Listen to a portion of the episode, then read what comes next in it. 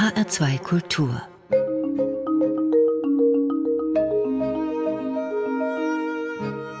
Doppelkopf Heute am Tisch mit Samuel Schelle, Transmann. Gastgeberin ist Andrea Seeger.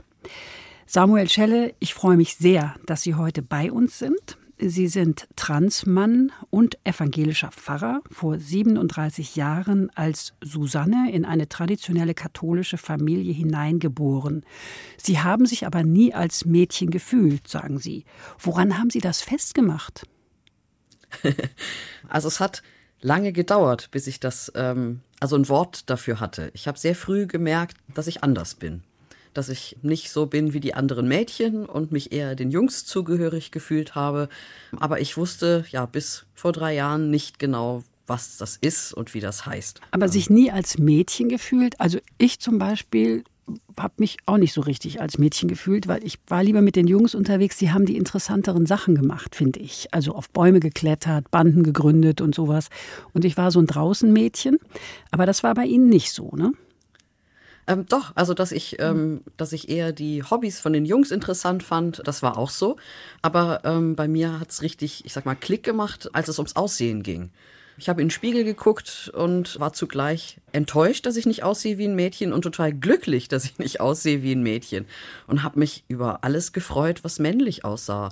Und ja, dass ich Hosen tragen durfte und Hemden und ja, eh sehr wie ein Junge aussehen durfte und mhm. konnte.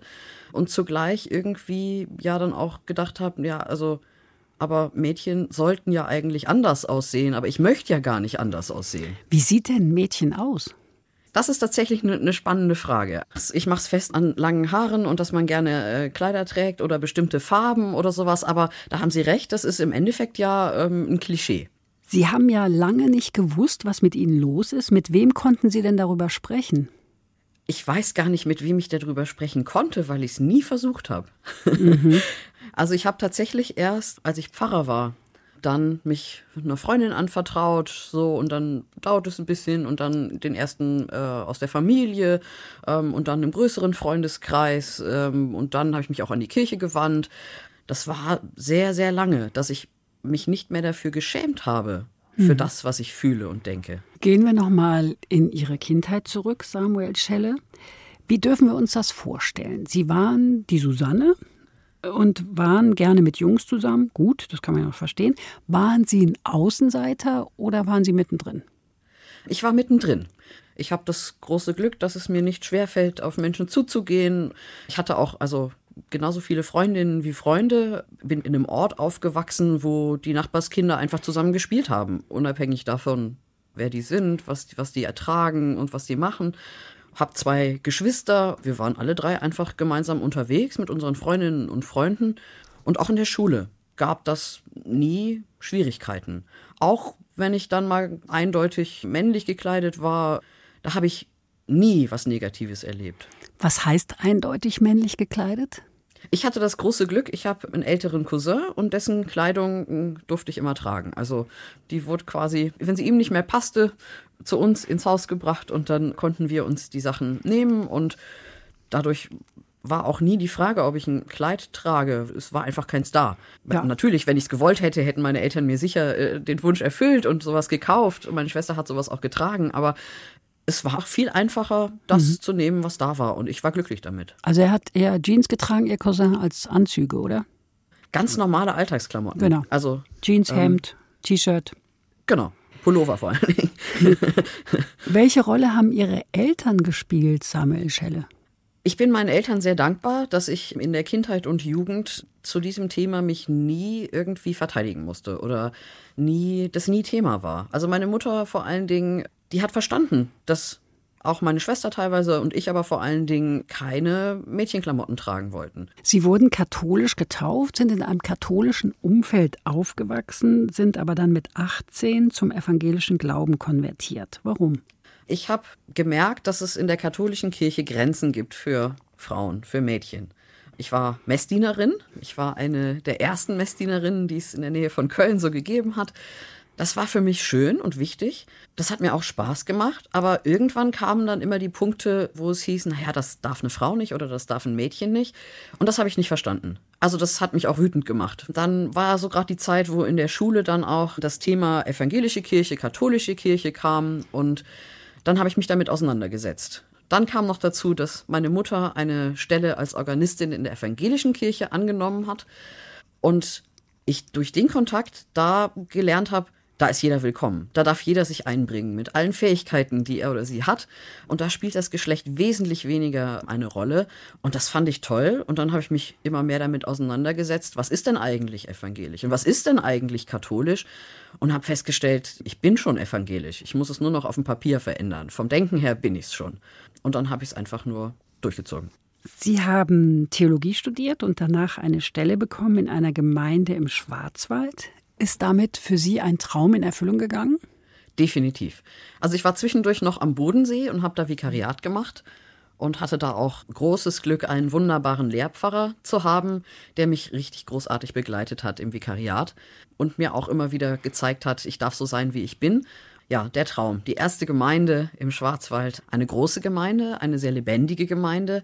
Was heißt Und groß in Zahlen? Über 3000 Gemeindeglieder. Ja, vor allen Dingen sonntags im Gottesdienst waren viele Menschen da. Das ist sehr wertvoll, wenn man da vorne steht als Pfarrer und nicht so alleine. Aber Sie waren als Gemeindepfarrerin Susanne Schelle nicht glücklich. Warum nicht? Was fehlte Ihnen? Ich würde es unterscheiden. Ich war als Gemeindepfarrerin überaus glücklich, mhm. nur sobald es ins Private ging. Also, also als Gemeindepfarrerin glücklich, aber als Susanne Schelle nicht.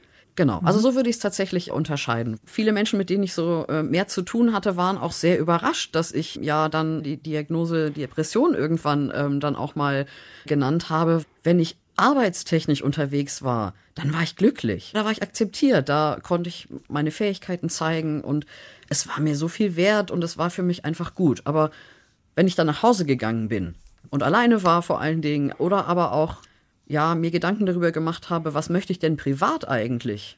Wie möchte ich da leben? Und da habe ich gemerkt, das kommt immer wieder an Grenzen und da bin ich nicht glücklich. Was war dann? Ich habe mich an eine Therapeutin gewandt und habe da eine großartige Begleitung erlebt. Es ja, ging erstmal darum, quasi herauszufinden, was macht mich denn eigentlich so unglücklich. Und dann kam dann irgendwann mit ihrer Unterstützung, aber eigentlich von mir dann so die Erkenntnis, es geht tatsächlich darum, ich möchte nicht als Frau leben und ich möchte auch nicht als Frau gesehen werden. Ich möchte nicht in einem weiblichen Körper leben. Also das war dann so die Erkenntnis. Und dann haben Sie die Kirchengemeinde gewechselt, um in Ruhe Ihren Namen und Ihren Körper zu verändern also ihr Geschlecht anzugleichen. Da war noch ein Zwischenschritt. Ich wäre lieber in der Gemeinde geblieben. Das hat aber nicht funktioniert. Und dann tatsächlich, als ich Gegenwind bekommen habe, da habe ich dann entschieden, dann gehe ich lieber. Dann mache ich es lieber woanders, wo ich Begleitung erfahre und ja auch so ein bisschen außerhalb bin, wo ich nicht ich sag mal, meine zweite Pubertät als Pfarrer durchlebe, mhm. sondern ähm, also tatsächlich auch das stärker abtrennen kann, Privatmensch und Pfarrer. Das heißt, Sie hatten eine Stelle fern von der Gemeinde. Was war das für eine Stelle? Ich war ähm, Springer für den ganzen Bezirk. Das heißt, ähm, 14 Gemeinden durften mich anfragen, wenn sie Unterstützung brauchten. Also zwei Gemeinden waren in der Zeit vakant, das heißt, da war kein äh, Pfarrer oder Pfarrerin vor Ort. Die braucht natürlich die meiste Unterstützung dann, aber auch die anderen, wenn ein Pfarrer krank war oder in Urlaub wollte oder so und eine Vertretung gesucht war für Gottesdienste, für Kasualien, also Bestattung, Taufe, Trauung. Genau, mhm. dafür konnte ich angefragt werden. Mhm. Und wie wurden Sie dann von Susanne zu Samuel? Von einem Tag auf dem anderen? Oder da, war das ein Prozess? Für mich persönlich war das ein ganz langer Prozess.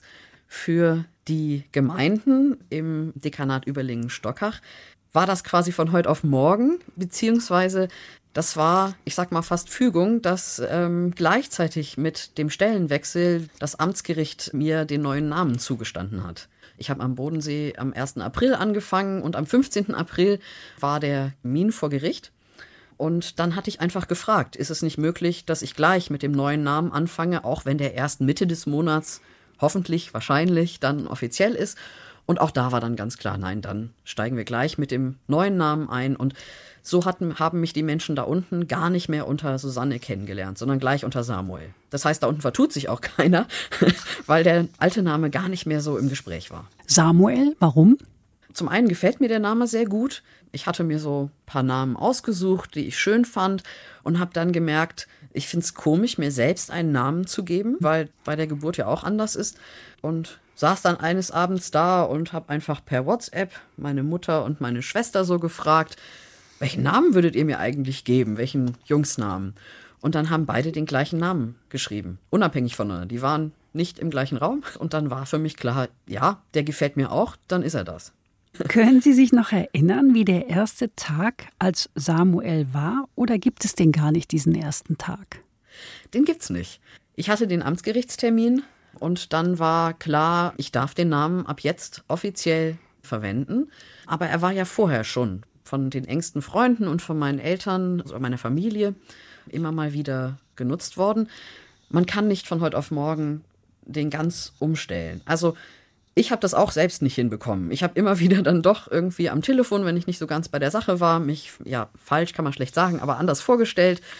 Und aber auch, ja, wenn man anderen sagt, ich würde jetzt gerne einen anderen Namen haben, das braucht einfach Zeit. Das mhm. braucht unendlich viel Zeit. Und das ist auch okay. Also wenn meine Freunde, meine Familie den falschen Namen aus Versehen sagen oder was noch schwieriger ist, immer noch über sie von mir sprechen, dann, dann ist das vollkommen verständlich und normal. Je länger das ist, je mehr man sich daran gewöhnt oder auch vor allen Dingen, wie viel Kontakt ich mit den Leuten habe, desto einfacher wird es. Samuel Celle, wir sprechen nicht nur in dieser Doppelkopf-Sendung, wir hören auch Musik, Lieblingsmusik von Ihnen. Mitgebracht haben Sie uns ein Stück von den Toten Hosen, You'll Never Walk Alone. Was gefällt Ihnen daran? Ich verbinde dieses Lied mit einem Bibeltext. Gott spricht, äh, fürchte dich nicht, ich bin mit dir. Weiche nicht, denn ich bin dein Gott. Ich stärke dich, ich helfe dir, ich halte dich bei der Hand meiner Gerechtigkeit. Das ist zum einen mein Ordinationsvers und es gibt noch einen ganz ähnlichen Spruch, der heißt, fürchte dich nicht, denn ich habe dich befreit. Ich habe dich bei deinem Namen gerufen, du gehörst zu mir. Wenn du durchs Wasser gehst, will ich bei dir sein, ähm, dass sich die Ströme nicht ersäufen sollen, und wenn du durchs Feuer gehst, sollst du nicht brennen. Und das sind zwei Verse, die für mich ja die Begleitung Gottes in jeder Lebenslage ausdrücken ja, zum ersten Mal habe ich diese Verknüpfung bei einer Konfirmation quasi besprochen. Für die Konfirmandinnen und Konfirmanden einfach so, ja, ein Bibelvers in unglaublich toller Musik verbaut. Ja, die Toten Hosen begleiten mich seit meiner Jugend und das ist einfach ein Vers, da kommt für mich die Bibel und Musik richtig schön zusammen. Ich lege es ein bisschen anders aus, als diese Musik ursprünglich wahrscheinlich gedacht war. Aber wenn man ihn so hört, dann kriegt er auch noch mal eine ganz wunderbare neue Bedeutung. When you walk through the storm, hold your head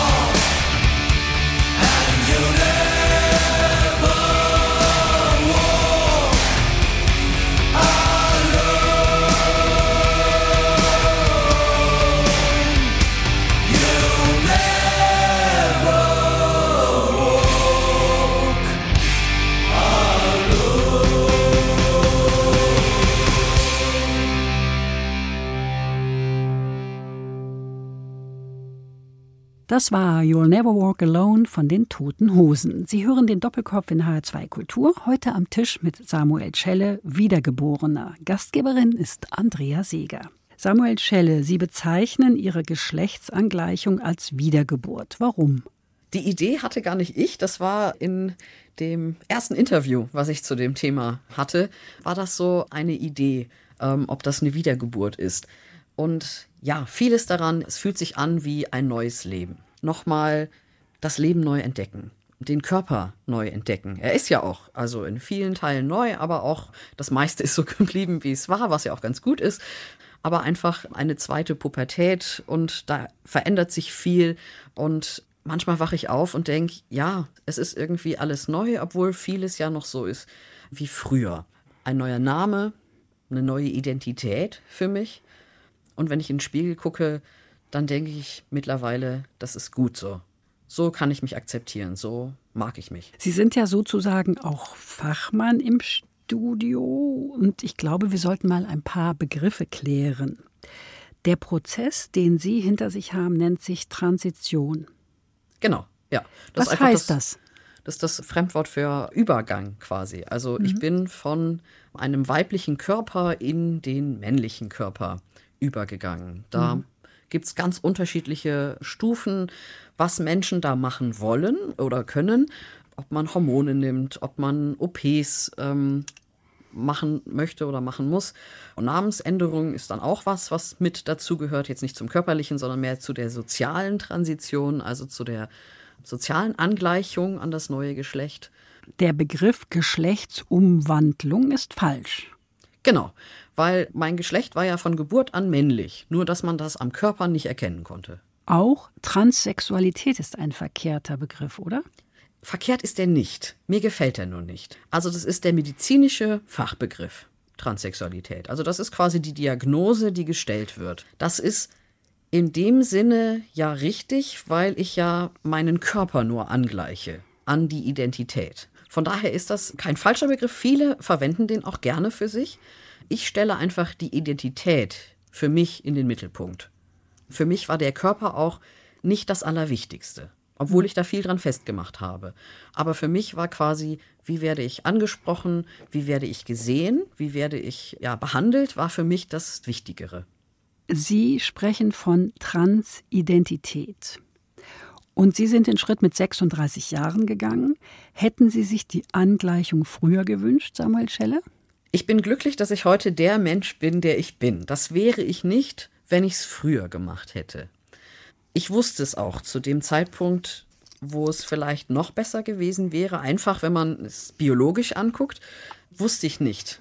Ich weiß nicht, wenn man mich gefragt hätte, ob ich irgendwann auf die Idee gekommen wäre. Aber ja, mein Körper wäre männlicher, noch männlicher, als ich es jetzt quasi erreichen kann mit den Mitteln oder den Wegen, die ich gehen möchte. Ich hätte es mir ja rückblickend vielleicht gewünscht, aber wahrscheinlich dann doch auch nicht, weil ich wäre heute nicht der Mensch, der ich bin. Ich bin ein bisschen traurig über Dinge, die heute nicht mehr gehen mit ja, einem Körper, der komplett durch die weibliche Pubertät gegangen ist. Was geht nicht? Das kann man gar nicht so konkret festmachen. Die Hormone hätten halt noch stärkere Auswirkungen gehabt. Aber sicher ist das auch nicht. Man weiß es nicht. Also es ist so individuell, dass man selbst rückblickend nicht sagen kann. Vielleicht wäre mir eine OP erspart gewesen, weil der Oberkörper flach geblieben wäre. Vielleicht hätten auch andere Dinge wie Körperbehaarung oder Stimmbruch oder den Adamsapfel oder so, vielleicht hätte sich das anders verändert. Aber das weiß ich gar nicht. Und ich denke da auch gar nicht so viel drüber nach. Ich habe eine Zeit lang drüber nachgedacht, wie schade das ist, aber es bringt mich ja nicht weiter. Wir gucken nach vorne. Genau, anders geht's ja auch einfach nicht. Jetzt gucken wir aber mal ein bisschen zurück, weil ich mal ins Spiel bringen wollte, dass früher mehr Männer Frauen sein wollten. Jetzt aber ist das Verhältnis andersrum. In Schweden ist die Zahl junger Frauen, die ihr Geschlecht wechseln wollen, in den vergangenen Jahren um 1500 Prozent gestiegen. Hängt Spannende das, Zahlen. ja, hängt das vielleicht damit zusammen, dass die Pubertät für Mädchen eine größere Herausforderung darstellt? Ich glaube, dass überhaupt Menschen diesen Weg gehen, damit zusammenhängt, dass es heute möglich ist, ohne große soziale Ächtung, ohne medizinische Gefahren. Das ist immer noch kein einfacher Weg. Und es ist auch immer noch keiner, ich sag mal, überall voll akzeptierter Weg. Ich glaube, dass Schweden, wo Sie diese Zahl sagen, dass Schweden da noch viel weiter ist als Deutschland. Schweden ist ja in vielen Bereichen da doch noch ein Vorreiter, auch was äh, die Akzeptanz von Transsexuellen, Transidenten, Homosexuellen, ja, und allen Menschen, die nicht der Norm entsprechen ist. Die Zahlen steigen natürlich, weil es ein Thema in der Gesellschaft ist. Ich bin früher auch nicht darauf gekommen, weil in, da, wo ich aufgewachsen bin, da gab es keine Menschen, denen man mal einfach so begegnet ist, von denen man wusste, dass sie transident oder transsexuell sind. Da gab es ja im fernen Köln, also sofern was nicht, aber ähm, gab es so ein paar Menschen, von denen wusste man das über die Medien, aber die haben ein Leben geführt, was so mit meinem ja gar nichts zu tun hatte. Also ich bin so ein absoluter Durchschnittstyp und das waren ja bunte Vögel. Ich hatte mit denen also wirklich nichts zu tun. Ich will auch niemanden beleidigen, aber das waren Menschen, die auffielen durch ihr Äußeres, durch ihren Auftritt. So jemand war ich nicht. Das heißt, mit denen habe ich mich nie identifiziert. Und heute erlebe ich ganz normale Menschen, die transident, transsexuell sind und ja, hatte auch ab dem Studium immer wieder einen Freundeskreis, in dem auch homosexuelle Menschen waren und sind. Und dadurch hatte ich einfach wes- wesentlich mehr Kontakt. Das Thema war einfach auch da. Und das heißt, ich konnte auch einfach darüber reden. Und niemand guckte mich komisch an. Die Folgen einer Angleichung können weitreichend sein. Es ist ein großer Schritt, haben Sie auch gerade gesagt. Viele Transjugendliche, Jugendliche machen eine gegengeschlechtliche Hormontherapie. Die Stimme bei Transmännern wird tiefer. Einige Transmänner lassen sich Brust, Eierstöcke und Gebärmutter entfernen. Einige Transfrauen den Penis und die Hoden. Das ist unumkehrbar. Was ist, wenn jemand das macht und dennoch weiter unglücklich ist?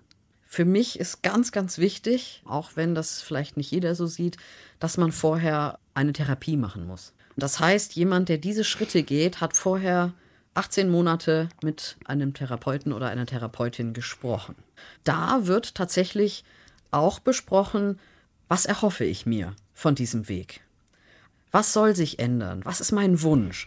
Und kann ich Teile dieser Wünsche, also alle nicht, aber kann ich Teile dieser Wünsche tatsächlich erfüllen, die sich durch eine körperliche Angleichung? Und was bringt das sozial mit sich? Also auf was muss ich gefasst sein? Bin ich in der Lage, Anfeindungen, die dann kommen, die ja in ganz unterschiedlichem Maße kommen, aber doch ja bei jedem irgendwie leider immer noch dabei sein werden, bin ich in der Lage, damit umzugehen. Und kann ich auch damit umgehen, wenn sich etwas nicht so entwickelt, wie ich das haben möchte. Das ist sehr, sehr wichtig, sich vorher damit auseinanderzusetzen. Die Zahlen von Menschen, die die Schritte gehen und irgendwann feststellen, das war nicht das Richtige, die sind verschwindend gering. Gott sei Dank. Ich glaube nämlich tatsächlich, dass das furchtbar ist, wenn man diesen schweren Weg gegangen ist und dann feststellt, das war für mich nicht der richtige. Es sind auch vor allen Dingen sehr junge Menschen, die sich sehr früh dazu entscheiden, diesen Weg zu gehen. Und ich würde fast sagen, Menschen, die vielleicht nicht die richtige Begleitung hatten. Denn wenn man das vorher wirklich offen durchgeht, dann weiß man vorher schon so ziemlich, auf was man sich einlässt. Und ja, die OPs sind unumkehrbar, das stimmt. Aber man merkt ja, wenn man die Hormone anfängt zu nehmen, merkt man oder hoffentlich merkt man das. Also ich habe es sehr stark gespürt, es kann bei anderen anders sein. Ich habe sehr stark gespürt, dass es in die richtige Richtung geht. Ich hatte unglaublichen Respekt davor, die Hormontherapie zu beginnen. Von Östrogen auf Testosteron. Genau, also einfach, ich habe Testosteron dem Körper zugeführt. Das ist ein, ein stärkeres Hormon, das ähm, verhindert quasi dann auch, dass Östrogene ähm, sich auswirken. Und das habe ich aber sehr langsam angefangen, also wirklich mit einer sehr, sehr geringen Dosis, um quasi, weil ich ein ja, vorsichtiger Mensch bin, um zu gucken, das, was sich dadurch verändert, ist das das, was ich möchte. Ich brauchte quasi einmal, das hat ähm, ein Pfarrerkollege gesagt, und das fand ich auch sehr, sehr schön. Wir sind Menschen und wir dürfen Fehler machen. wenn ich warte, bis ich 100% sicher bin, dann kann ich sehr viele Dinge im Leben nicht machen. Es braucht einmal den Mut zu sagen, ich glaube, dass das für mich der richtige Schritt ist. Und dann habe ich für mich tatsächlich gesagt, ja, und wenn ich dann in einem Jahr eine Frau mit tiefer Stimme bin und etwas mehr Haarwuchs am Körper, ja, dann bin ich halt eine komische Frau. Aber das war ich ja schon immer. So, das war für mich so der Punkt, wo ich gesagt habe, ja, ich ich springe jetzt in dieses kalte Wasser und guck mal, wo es mich hinbringt. Und habe aber von Anfang an für mich gespürt, das will ich, das ist absolut richtig. Und, Und- als Sie es genommen haben, war es gut. Das hat ein bisschen gedauert, bis es tatsächlich die richtige Wirkung entfaltet hat.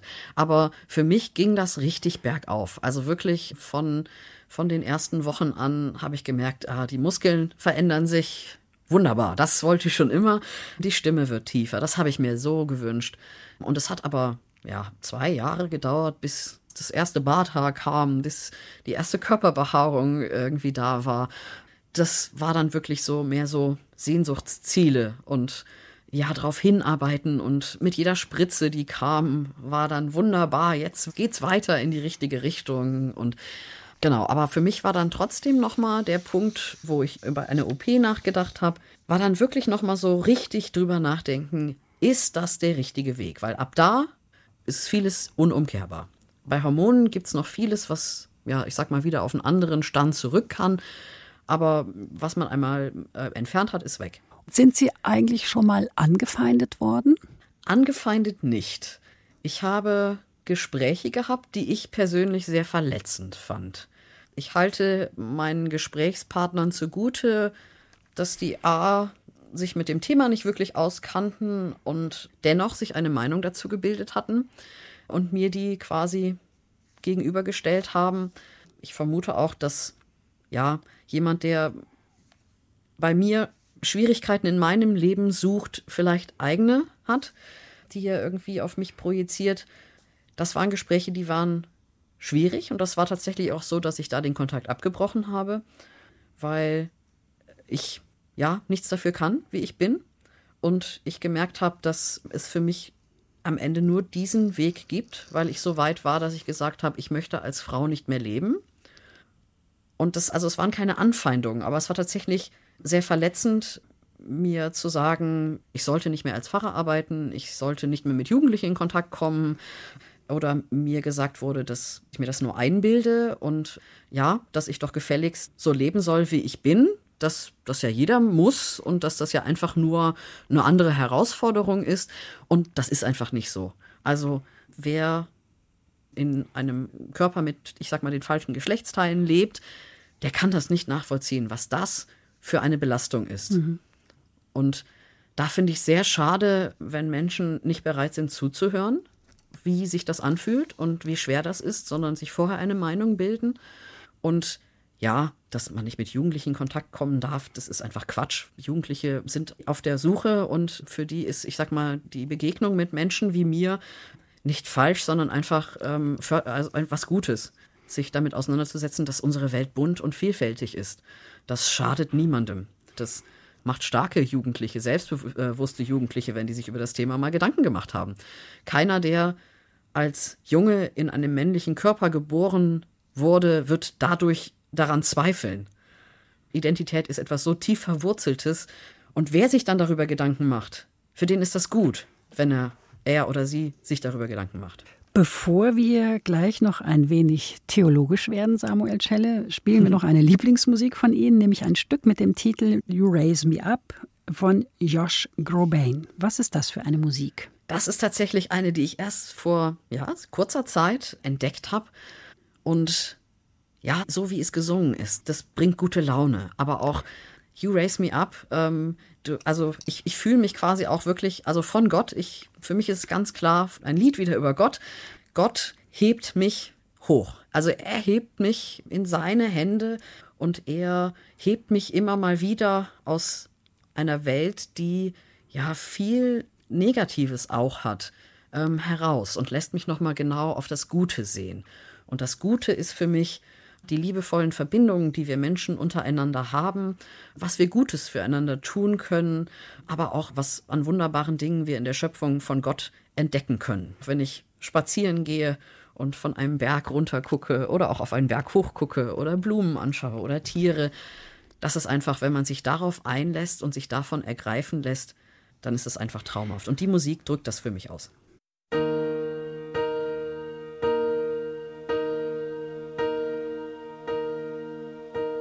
When I am down and oh my soul so weary, when troubles come and my heart burdened be, then I am still.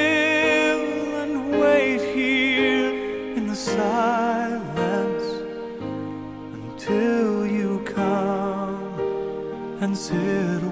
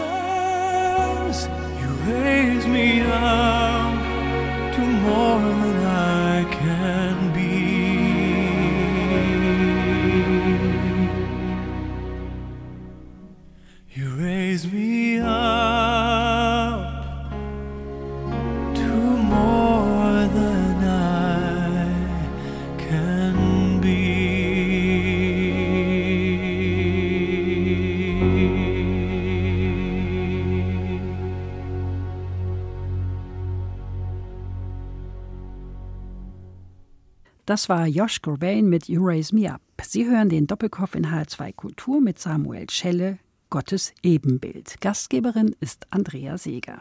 Samuel Schelle, Gottes Ebenbild. Ich zitiere jetzt mal etwas. Es gibt so etwas wie ein Ich, ein Selbst, das Wesen eines Menschen unverfügbar und wert in sich. Dabei ist dieses Selbst nicht an ein biologisches Geschlecht gebunden, sondern gilt der Person, dem Menschen, als so geschaffenes Ebenbild Gottes. Und Gott ist nicht Mann oder Frau. Was sagen Sie dazu? Das ist toll. Ich kenne es nicht. Ich würde sagen, das trifft es. Das sind einfach wunderbare Worte, um es auszudrücken, um was es bei Transidentität geht. Das habe nicht ich mir ausgedacht, sondern Sabine, Sabine Beuerle und Doris Joachim vom Zentrum Verkündigung der Evangelischen Kirche in Hessen und Nassau. Die haben nämlich eine Liturgie entwickelt für Menschen während einer Geschlechtsangleichung. Gibt es das in Ihrer Landeskirche auch? Eine gute Frage. Es gibt bei uns auch Menschen, die sich damit beschäftigen. Ob das schon veröffentlicht ist, weiß ich nicht. Die Hessen-Nassauische Landeskirche hat eine Broschüre herausgegeben über transidenti Menschen und äh, das ist aber schon eine ganze Weile her. Mhm, die kenne ich tatsächlich auch. Und jetzt gibt es halt eine Liturgie und da gibt es auch sozusagen einen liturgischen Baustein für den Namenswechsel. Also mhm. für die meisten Transmenschen hat der Wechsel des Vornamens eine herausragende Bedeutung, das ist ja klar. Das ist ja bei Ihnen nicht anders. Und die beiden schlagen nun vor, den alten Namen zu Anfang eines christlichen Rituals noch einmal zu nennen, ihn dann vor Gott abzulegen, den neuen Namen vor Gott auszusprechen und mit diesem Namen gesegnet zu werden. Was halten Sie davon? Das ist großartig. Also das ist auch was, was ich für dieses Jahr angedacht hatte, geplant hatte. Dann kam Corona dazwischen. Das ist auf jeden Fall was, was ich auch noch möchte. Aber auch, ja, ich sag mal, mit meinen Freunden und mit den Menschen, die mich jetzt begleitet haben über die Zeit zusammen. Und das ist jetzt zur Corona-Zeit äh, ein bisschen schwierig. Ich habe, glaube ich, den Baustein, ich hoffe, ich vertue mich nicht, aber ich glaube, ich habe den auf dem Kirchentag in Dortmund im vergangenen Jahr, ja, genau. Mhm. Da habe ich den tatsächlich miterlebt. Mit ja einigen wirklich großartigen Menschen, die, ähm, ich glaube, die meisten waren ähm, transident oder transsexuell. Es waren sicher auch andere dabei. Man konnte es, und dann sage ich immer sehr schön, nicht erkennen bei vielen, ob sie jetzt so geboren sind oder nicht.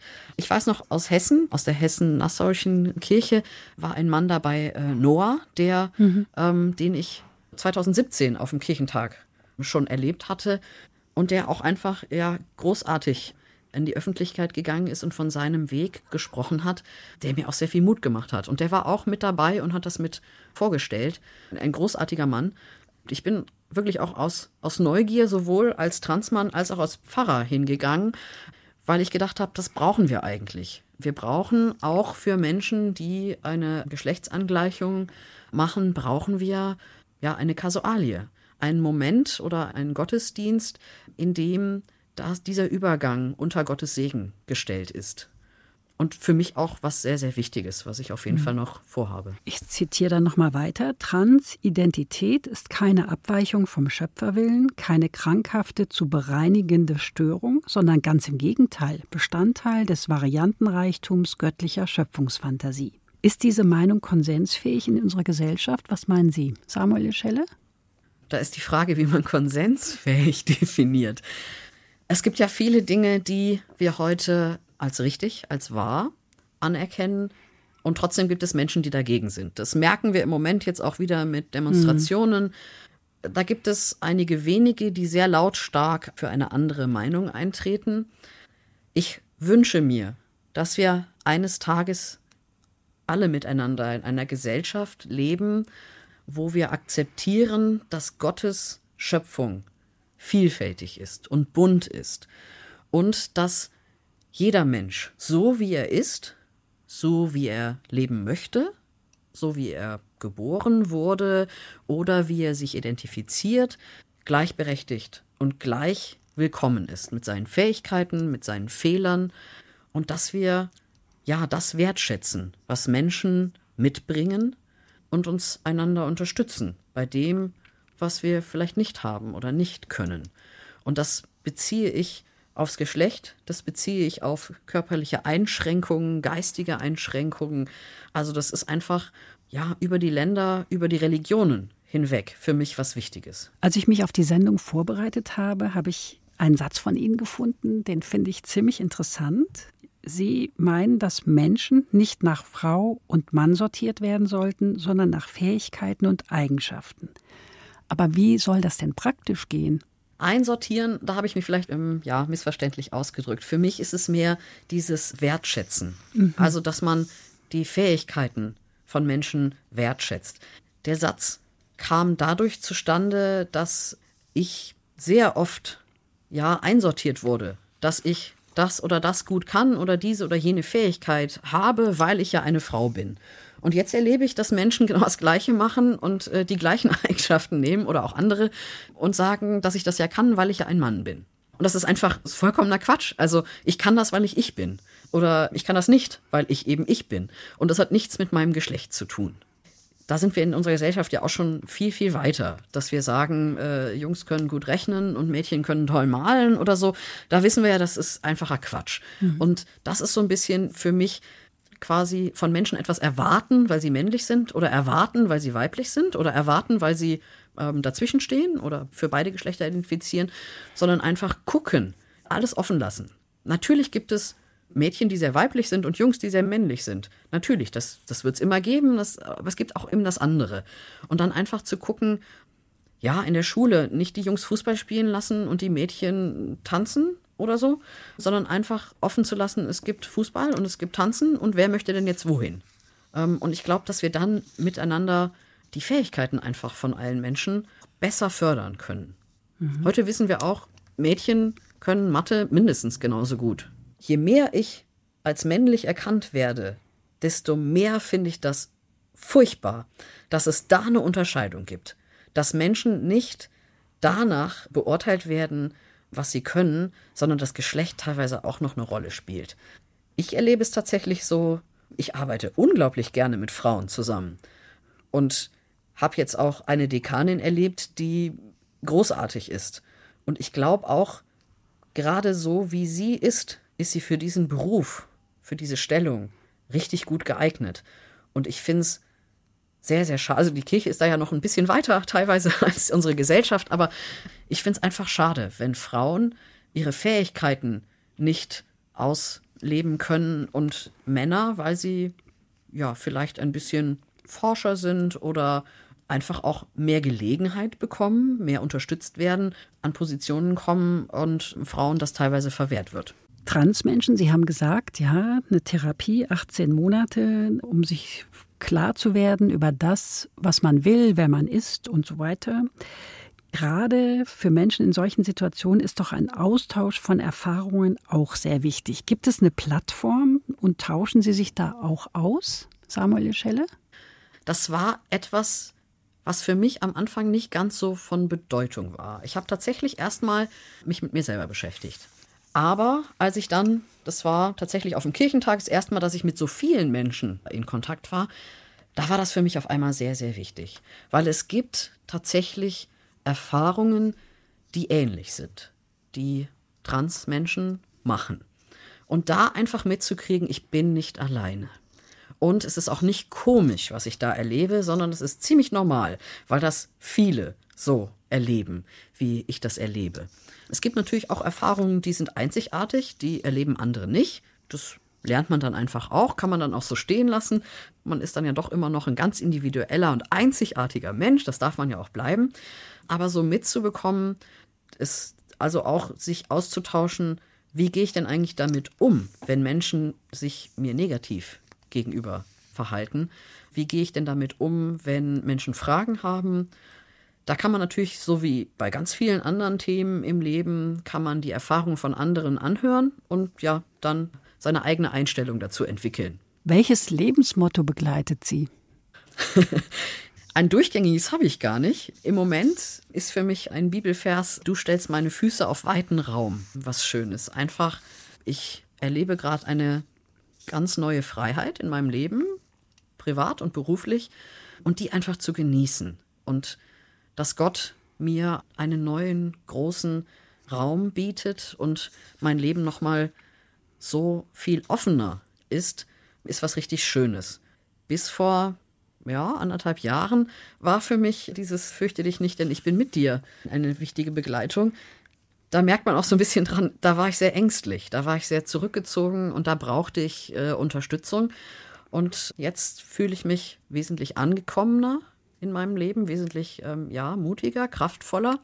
Und auf einmal ändert sich das. Und auf einmal ist, du stellst meine Füße auf weiten Raum, das, was mich gerade begleitet und was ich so erlebe. Es ist Zeit für Musik. Mitgebracht haben Sie auch etwas aus der Klassik, nämlich ein Stück aus einem Mozart-Musical. Interessanterweise heißt dieses Stück Wie wird man seinen Schatten los? Ist, das Musical ist von Michael Kunze und Sylvester Levi. Was hat es damit auf sich? Das ist auch, ich sag mal, noch aus meiner Jugend etwas. Beim Abitur sollte man sich ein Musikstück aussuchen, was gespielt wird, während man auf die Bühne gerufen wird. Also da war so ein Moment, wo alle Abiturienten dann nach oben kommen sollten. Und das Lied hatte mich so ein bisschen begleitet. Wie wird man seinen Schatten los? Wie lässt man alles hinter sich? Zu der Zeit wusste ich nicht, um was es da geht. Ich wusste, mein Leben ist nicht so, wie ich es haben möchte. Und ich hatte so das Gespür, ich kann da nicht so viel dran ändern. Und wollte irgendwie raus. Rückblickend war für mich das da auch schon so etwas, dass ich ja mich in meinem Körper ein bisschen gefangen fühlte. Und dass ich dadurch viele Dinge, die ich mir gewünscht habe, nicht erreichen konnte. So, und ich wollte etwas loswerden. Ich wollte was verändern und wusste gleichzeitig nicht was. Und in dem Musical geht es um Mozart, wo er auch so eine Phase hat, wo er sagt, ich muss was verändern. Also er fühlte sich, ähm, wenn ich das richtig noch weiß, in seinem Elternhaus eingeengt und wollte auch freier leben, wollte sein Leben verändern.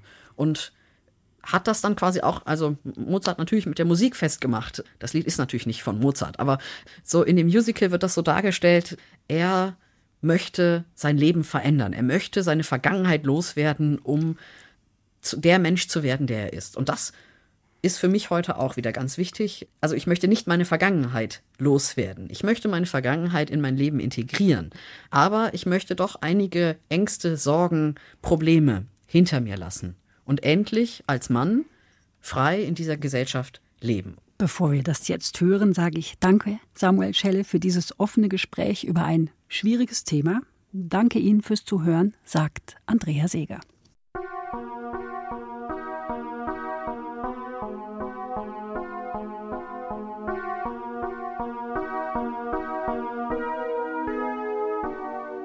Auf Fürstengunst verzichte ich. Und auch auf die Puderlocken der Muff von Staub und Weihrauchduft genügt mir nicht mehr. Ich will das wahre Leben spüren. Es hat dicke rote Lippen, es riecht nach Wein und wärmt mich in der Nacht. Es flüstert, weint und lacht. Die Frage ist bloß, wie wird man seinen Schatten los? Wie sagt man seinem Schicksal nein? Wie kriecht man aus der eigenen Haut? Wie kann man je ein anderer sein? Wen soll man fragen, wenn man sich selber nicht versteht? Wie kann man frei sein, wenn man seinem eigenen Schatten nie entgeht? Was soll mir die Unsterblichkeit? Vor dem Sterben will ich leben der Grabgeruch, der Lorbeergruft betäubt mich nicht mehr. Was ist die schönste Sinfonie gegen einen weichen Busen, kein Geigenklang kann je so zärtlich sein eine Hand im Haar. Die Frage ist bloß, wie wird man seinen Schatten los? Wie lässt man alles